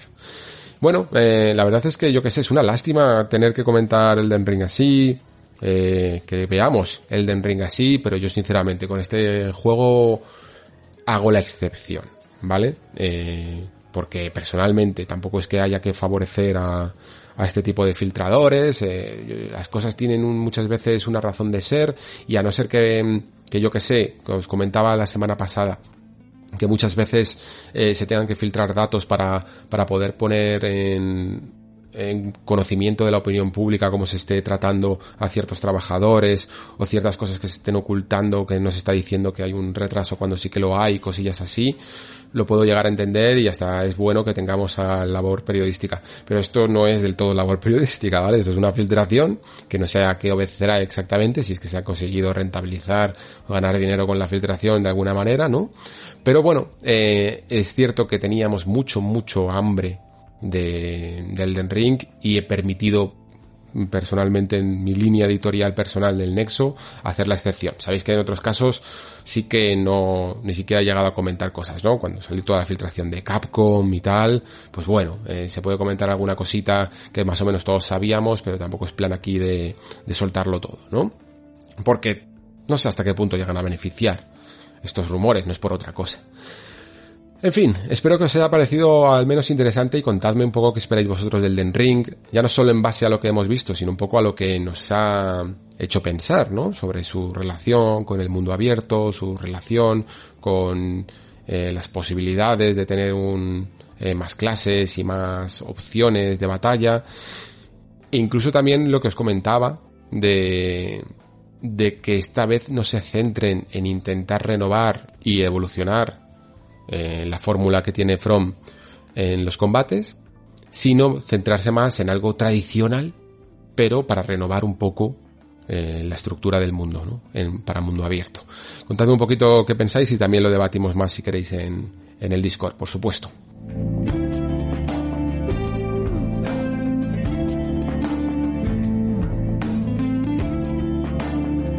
Muy bien, pues al final llevo una hora y diez y todavía me queda hablar un poquito, un poquito solo, ¿vale? De, de Dying Light. Me ha parecido curioso. Esta, no, ya os digo, no es, no ha sido rejugar porque no me he vuelto a pasar el juego completo en absoluto, ¿vale? Pero sí que lo jugué en su momento, en su estreno. Me sorprendió muchísimo eh, lo que consiguió este juego y con el tiempo, con el tiempo, con el paso de los años, sabéis lo que os comento muchas veces, ¿no? De, de, esa variable que no podemos dominar en cuanto a nuestra opinión de un juego, que es el paso del tiempo. Eh, hay juegos que, que en nuestra memoria mm, y en nuestro recuerdo como que mejoran, ¿no? Con la edad. Y otros que, aunque nos gustaron mucho, casi no hemos pensado en ellos en todo este tiempo. Pues Dying Light para mí mejoró mucho con, con el recuerdo, ¿no? E incluso, volviéndolo a jugar, ¿no? Eh, no se me hace para nada que haya pasado eh, mucho tiempo, no se me hace viejo, sí que se me puede hacer a lo mejor, tengo la versión de PlayStation 4 y, el juego no tuvo en su momento, tuvo una versión mejorada y que incluso mejoraba gráficos, pero no se hizo para PlayStation 4 Pro, ni para One X. Eh, sencillamente se hizo porque mmm, Teclan de alguna manera vio que podía mejorar y pulir más eh, el rendimiento, la inteligencia artificial y cosillas así, ¿no? Pero en general, se sostiene bastante bien la experiencia, sobre todo en cuanto al control, en cuanto a las mecánicas y sobre todo en cuanto a su sistema de, de mundo abierto y su navegación de parkour. Y me he puesto con él un poco pensando en la pena que es Dying Light 2, ¿no? Y lo que está ocurriendo con Teclan, en el que vamos viendo ciertos informes que nos indican que las cosas no van, no pintan muy bien por, por el estudio polaco, eh, nos tememos incluso, y espero, joder, ojalá que no, eh, que haya mmm, tantos problemas creativos como los que pudo llegar a tener Cyberpunk 2077 en su momento, ¿no? Y ojalá que no ocurran, pero la verdad es que algunas de las declaraciones que se han comentado a la prensa eh, de manera anónima, eso sí, mmm, auguran problemas creativos relativamente importantes. Digo relativamente porque en el fondo muchos de ellos ya estaban en la filosofía de Dying Light 1 y en el fondo, os estoy, vengo aquí a hablar de Dying Light 1 como si, como buen juego, la verdad, ¿no? Y me refiero a que, a que se le acusa a la cúpula creativa, ya no directiva en el sentido de gestión de estudios, sino a la creativa, de, de, eso, ¿no? De falta de creatividad y de utilizar mucho las ideas ya probadas de otros juegos, fórmulas ya establecidas que estén testeadas y que gusten a los jugadores antes de implementarlas en Dying Light 2, ¿no? Eh, que, que no se atreven ellos mismos a innovar, ¿no? Hay como mucho miedo y además es que es como algo que se ha, habla directamente, se habla abiertamente. Hay que utilizar todo aquello que ya está utilizado y que ya está probado. Esto es otro de los miedos por cierto, de los que os hablaba cuando os comentaba el tema de las patentes, que yo os decía que no estoy de acuerdo con que se patenten mecánicas y sistemas en los videojuegos, pero que sí que en cierto punto hay que siempre es bueno y sano, creo, hacer el ejercicio de ponerse en la posición contraria porque hay muchos estudios que viven un poco de no solo inspirarse e intentar mejorar, sino incluso copiar las ideas de los otros. ¿eh? Eh, Dying Light, jugándolo ahora, me parece que a veces hace un poquito esto, pero en general muchas veces eh, aporta incluso cosas suyas y sobre todo mejora, mejora las ya vistas, ¿no? Em, yo dejé mi partida prácticamente completa al 100%, me dejé algunos encarguillos de estos que no me resultan muy estimulantes, como yo que sé, lleva gasolina no sé dónde, o consigue la banda, me parece que era otra, eh, tráeme unas vendas y movidas así que me dan muy igual, sinceramente. Pero sí que me había dejado dos misiones secundarias, las dos, eh, porque la historia sí que la había completado al 100%, eh, que haciéndolas ahora, para reavivar un poco los recuerdos, mm, eran muy buena prueba de que este juego ya no solo ha envejecido bien, sino que incluso, creo, tiene un diseño de mundo abierto que puede llegar a... que a mí personalmente me parece mejor que algunos de los ejemplos más modernos que hemos visto en el género, ¿no?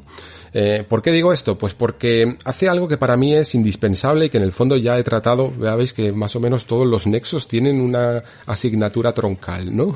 A lo largo de todo el programa y en este caso pues de nuevo es un poco el diseño de mundo abierto.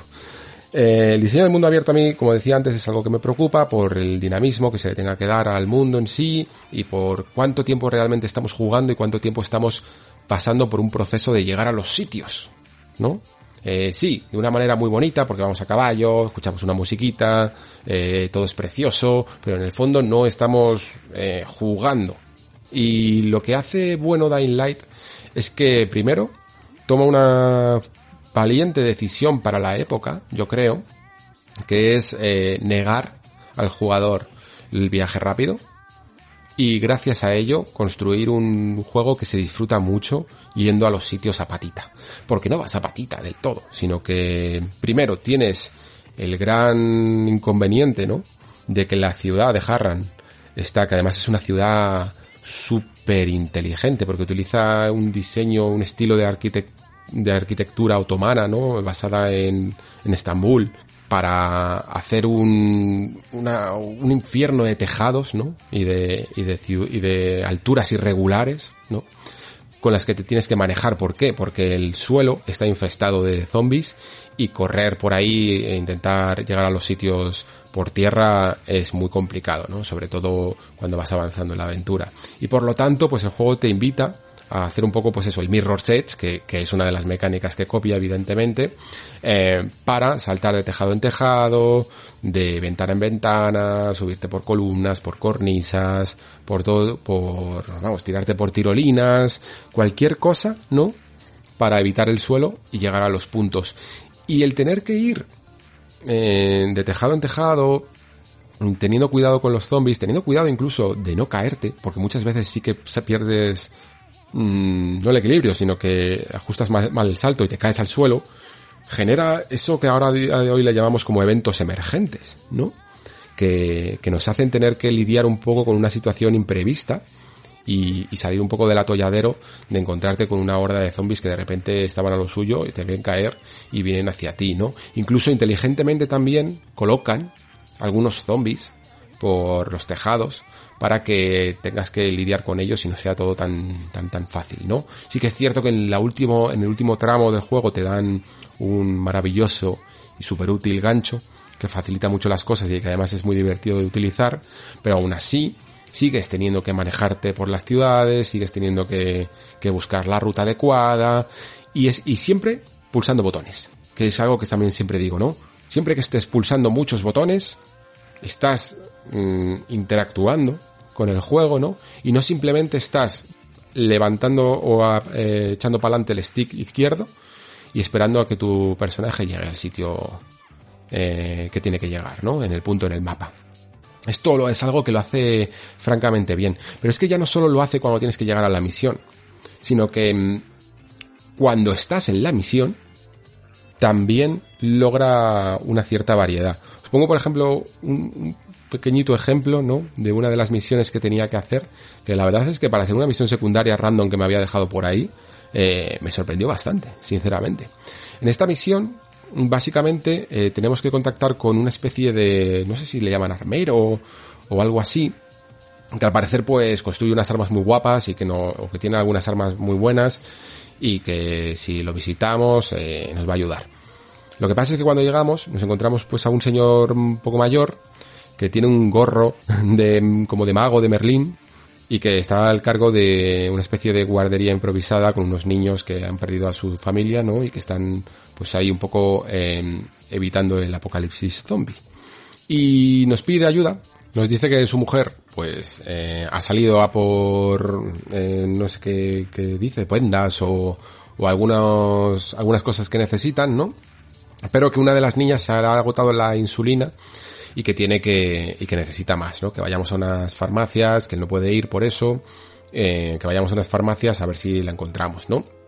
Y lo que sería, pues la típica misión de encargo, eh, siempre en Dying Light, y eso lo recuerdo, y aquí y es un buen ejemplo, siempre tienen un girito, ¿no? Que creo que es lo interesante. A lo mejor no hace, es verdad que por ejemplo las historias de Dying Light no están muy curradas, general la historia principal tampoco es que sea muy muy muy interesante, pero no tienes por qué crear una siempre una muy buena narrativa, eh, una buena historia en general, un buen guion que sostenga la misión o la misión secundaria, sino que muchas veces se trata siempre de mantener la atención del jugador en base a las sorpresas. Eh, hace ya puf, eones casi, en la primera temporada del Nexo, eh, tenía un programa sobre esto.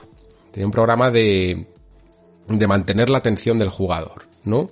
Que además fue gracias a al máster de, de la UPM, Games UPM, que me dio la oportunidad de hablar de algún tema y me preparé este y, y, y lo preparé precisamente como el primero que hice porque porque me es muy interesante, ¿no? Cómo mantener la atención al jugador para que luego no salga el pobre Joseph Fares y se queje a los cuatro vientos de que la gente mm, abandona los juegos y se aburre mucho pues que por qué, después de toda la pasión que hay en la industria, por qué se abandonan los juegos, ¿no? Y yo argumentaba en este nexo y en esta conferencia que mm, muchas veces no se logra sostener y mantener la atención del jugador a lo largo de obras, sobre todo largas, ¿no? Porque los objetivos son cada vez más familiares, son un poco repetitivos, caen en esa repetición, ¿no? Y por lo tanto el jugador es como que de alguna manera sabe que, que vale, que sí, que falta la conclusión de su historia, pero que ya más o menos ha visto un poco todo lo que hay. Y lo interesante, una de las cosas que, decía es que se pueden aplicar truquitos, eh, por ejemplo, provenientes de, de la literatura, para darle algo de, de frescura a las misiones. Por ejemplo, en general, a la hora de tratar un arco de un personaje o un pequeño arco de una historia, eh, se dice que, que algo bueno es nunca que el, protagonista en cuestión o el personaje en cuestión que estás narrando nunca consiga lo que quiere, ¿no? Y que si incluso lo consigue, siempre tenga una consecuencia, entre comillas, negativa. Esto se reduce un poco como en plan, consigue lo que quiere y tú respondes sí y además o no, pero. ¿no? Es como que siempre hay un pequeño girito en los acontecimientos que hace que las cosas sean un poco más mmm, picantes, eh, un poco más llamativas, ¿no? Porque nunca sabes lo que va a pasar, ¿no? El problema de las misiones de recadero no son las misiones de recadero en sí, sino que no pasa nada en ellas, ¿no? Te, te dicen que, que vayas a por algo, imaginaos en este caso la insulina, tú vas, sí, a lo mejor te encuentras algún zombie del camino, y vuelves y ya está. Y entonces no hay ninguna emoción, no hay nada imprevisible en el camino. Y lo que hace muy bien Dying Light, yo creo casi siempre, es jugar con la imprevisibilidad. ¿Por qué? Porque cuando tú vas a por la insulina, vas a la primera farmacia, eh, te forman un pequeño teatrillo, porque lo que ocurre es que la puerta está cerrada, no puedes acceder, tienes que abrirla, para abrirla montas un grigay de la leche, por lo tanto eh, hay mucho ruido, vienen un montón de zombies, no solo los zombies lentos, sino los rápidos que se ven atraídos por el ruido, tienes que escapar o tienes que cargártelos y luego ya volver, meterte en la farmacia y darte cuenta de que ahí no está la insulina. Y ya veis, eh, dos giros, eh, el del ruido y el de que no está la insulina. Vas a la siguiente farmacia, eh, esa farmacia está tapiada, tienes que entrar por detrás, mm, es, la, parte trasera es una zona protegida por un grupo humano, que a la vez hay zombies, tienes que eh, hacer un poco de ruido para que vengan los zombies, se carguen a los humanos porque hay demasiados para ti, te dejan la puerta abierta, entras y no está la insulina tampoco. Y después de estos giritos, pues te llaman y te dicen, oye, pues mira en el ordenador mm, que verás seguramente el la último pedido de insulina y la dirección, ¿no? Y cuando lo miras, te das cuenta de que la última persona que pidió la insulina era el padre de la niña en cuestión. Entonces tienes que ir al cuerpo del padre a, a coger la insulina. Todo esto es una misión secundaria, ¿eh, chicos? Como veis, no, es nada del otro mundo, pero a que mínimamente vais notando cómo la historia, cómo se masca esa tragedia, cómo eh, hay ciertos puntos álgidos y va, va oscilando, ¿no? Un poco la, la, la mini trama que se va formando. Eh, luego, evidentemente, vas a donde el padre, eh, hay algunos enemigos más fuertes, ¿no? Mm, a mí personalmente incluso se me avivaron las cosas todavía porque se me hizo de noche. Y ya sabéis que en Dying Light, cuando se hace de noche, las cosas se ponen un poco más intensas, ¿no? Porque los enemigos son más fuertes, porque hay unos coléricos que son unos enemigos eh, muy, muy complicados y con los que tienes que tener mucho cuidado en hacer mucho ruido. Y entonces luego ya vuelves a, de nuevo a la guardería, eh, le das la insulina a la niña, eh, hablas con otro niño que te dice, oye, mira a ver si me puedes eh, coger unas, no sé, unos juguetes que se me han caído porque estaba jugando en el sótano y, ahí escucho unos ruidos. Entonces tú bajas, mm, coges los juguetes, eh, escuchas los ruidos y hablas con el armero este del principio y le dices, el que, el- quien haya al otro lado de la puerta es tu mujer, ¿no? La que había ido, a- la que dices que había ido a, a por no sé qué y que todavía no había vuelto, ¿no? Y resulta que sí, que la tenía, que la tenía encerrada ahí y que no se atreve pues a acabar con ella, ¿no? Y, esta forma, ¿veis? De estrujar y de hacer tirabuzones en la trama, pequeñitos, acompañados siempre de pequeños sistemas que hace que no todo sea cargarte al zombie de turno, coger un, un objeto en cuestión y regresar, eh, hace que Dying Light sea mm, muy, muy divertido de jugar en todo momento. Y es una lástima, como digo, que el juego esté teniendo tantos problemas con Dying Light 2 porque si veis el último vídeo de Dying Light 2, eh, que se ve además un gameplay larguísimo de unos 30, 25 minutos me parece, que mm, todo, todo en teoría gameplay, eh, gameplay real, ¿no? Porque ahora ya no siquiera podemos estar seguros de eso. Pues la verdad, eh, tiene muy muy buena pinta porque básicamente es muy parecido a, las cosas que he comentado yo, ¿no? Eh, pero, pero con un estilo, o sea, con unos gráficos mejores y con muchas más opciones incluso a la hora de combatir con los zombies o, de del parkour que puedes hacer con las ciudades, que está súper, súper, súper mejorado y que a mí personalmente, que en Mirror's Edge me flipó, mm, aquí me llamaba muchísimo, muchísimo la atención.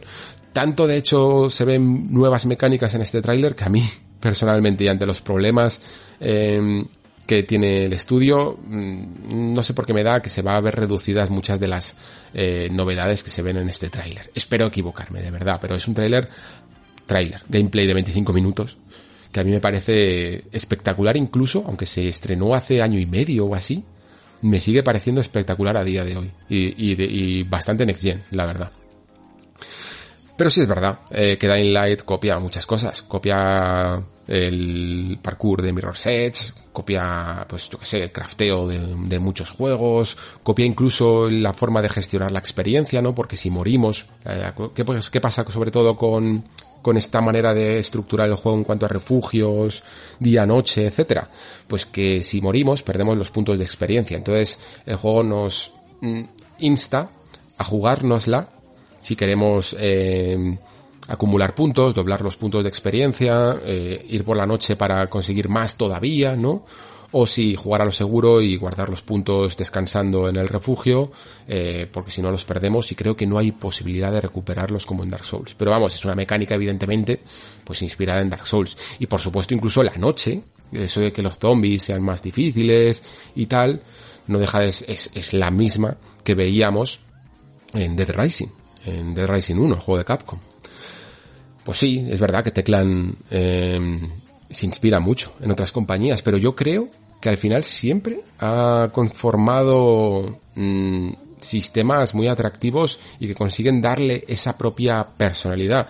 Y eso es el otro lado también de, lo, de la defensa en pos de que no se patenten mecánicas, porque al menos algunas veces yo creo que sí que las mejoran, ¿no? O intentan darle su personalidad. No sé qué estará ocurriendo con Dying Light 2, pero la, verdad, por lo que, por el último informe que hemos visto, eh, la gente no está del todo, del todo contenta. Una pena.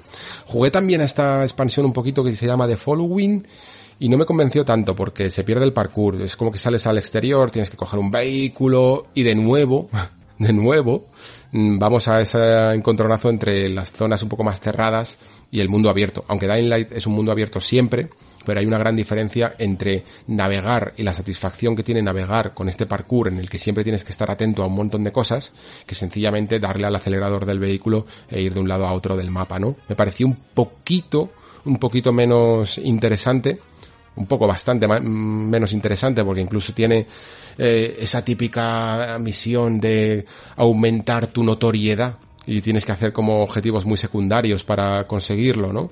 Que me parece poco inspirado, pero luego he leído también eh, opiniones positivas a, a la expansión, así que, no sé, intentaré jugar un poquito más a ver si me convence. Y nada, pues este ha sido un poco también repaso Dying Light, que ya os dije que, que con Resident Evil 4 parece que os había gustado, que trajéramos algunos juegos no solo clásicos, sino del pasado, ¿no? Eh, puede ser del pasado muy pasado o del pasado reciente, pero que al menos no hayamos tratado aquí en el Nexo. Y ya que estaba preparando un reportaje para 3D Juegos con, con el juego, eh, por los problemas que ha habido con Dying Light 2, pues he querido también traerlo aquí para que, para ver si os animo también, los que no hayáis jugado, a, a hacerlo y los que sí que hayáis jugado a recordarlo, ¿no? Sobre todo porque Curiosamente, en estos repasos que estamos haciendo a final de generación, de los juegos más importantes, Dying Light es un juego que a todos, en general, nos gustó bastante y sin embargo es como poco recordado, se reivindica poco. Y quería hacerle un poquito de, de justicia al, al título.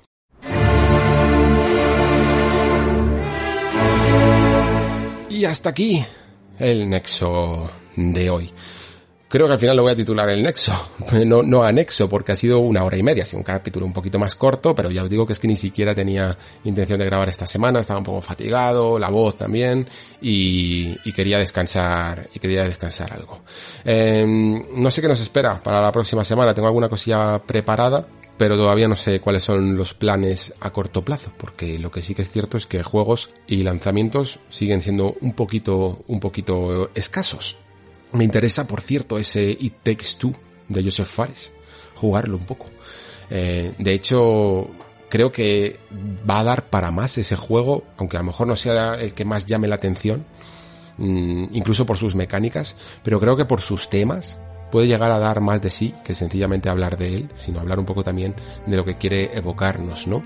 Así que le tengo por ahí en el punto de mira para finales de marzo.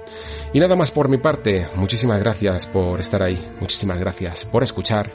Se despide Alejandro Pascual. Hasta el próximo programa.